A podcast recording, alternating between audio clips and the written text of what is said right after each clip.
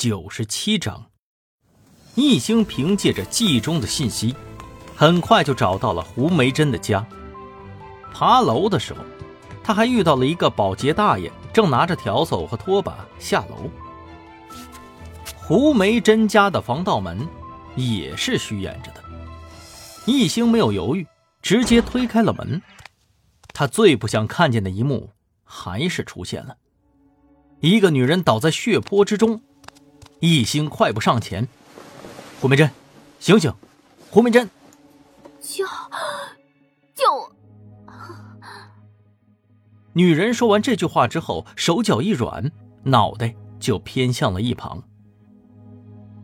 又死了。一星压抑着心中的愤怒，让自己尽量冷静下来。从伤口的状态来看，这肯定是刚刚才发生的案件。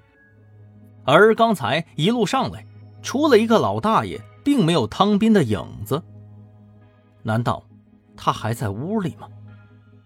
一星轻轻的放下了胡梅珍，仔细的搜索了起来。他一边看，一边喊话炸他：“唐斌，出来吧！我知道你在这儿，放弃抵抗才是最正确的选择。我已经看到你了，不要再做傻事了。”一星突然觉着，卧室向内半开一半的门有些可疑。因为他在门缝里头隐约看到了一道黑影。如果凶手愿意，他完全可以藏在门后，等待机会伏击的。一星起身，警惕地戒备着四周，蹑手蹑脚地向着卧室走过去。在一星靠近的时候，那扇门还左右摇摆了一下。一星站在门口。手里抄起了柜子上的花瓶，他又等了一会儿，突然趁着不备，一个箭步跳了进去，空中转体一百八十度，眼睛直盯盯地盯着门后的空间。但是，随着一星落地，还有绳子崩断的声音，卧室门咣当一声自己关上了。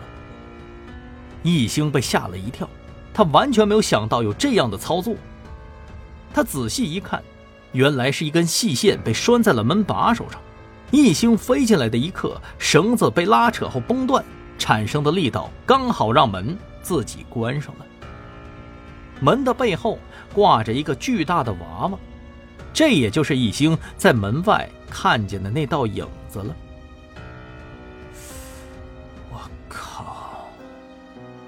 一星突然又感觉不妙了，卧室里的柜子。都被人故意打开了，可以一眼看到里面的所有东西。床单也被人翻起来，露出了床下空荡荡的空间。窗户也被人打开了，窗帘整整齐齐的被拆了下来，叠好了放在窗台边上。一星知道，凶手不可能从窗户跑出去的，这里是八楼，而且也不是顶楼。凶手所做的这一切。明明白白是在告诉他一个消息，你又被骗了。那么这么说的话，不好！一星赶紧回身去拉房门，果然就听见啪嗒一声，有人从外面把他给锁住了。紧接着，门外就响起来了一道声音。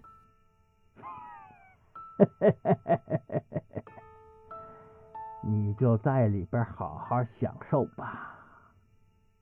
你是谁？这还重要吗？你不就是喜欢拯救别人吗？那你就去地下好好去把他们的灵魂给救回来吧！靠靠！你是谁？一星十分抓狂，抬脚试图踹门。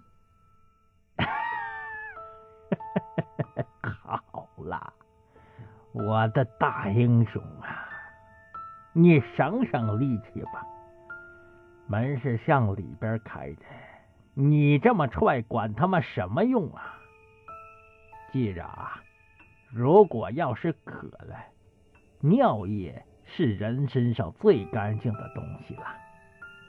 我给你准备好了杯子，你看着没有？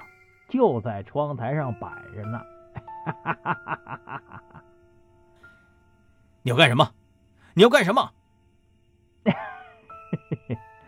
我喜欢吃焖炉烤乳鸽。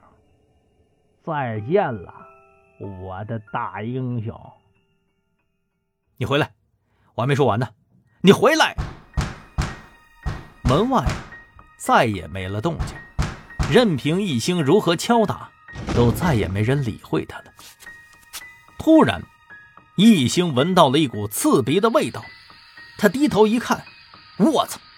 这踢脚线上什么时候被钻了一个洞？里边埋了一只透明的塑料管子，正在往出冒气。他这么一闻，是天然气。一星的脑袋嗡的一声，立马就明白了，对方想要干什么。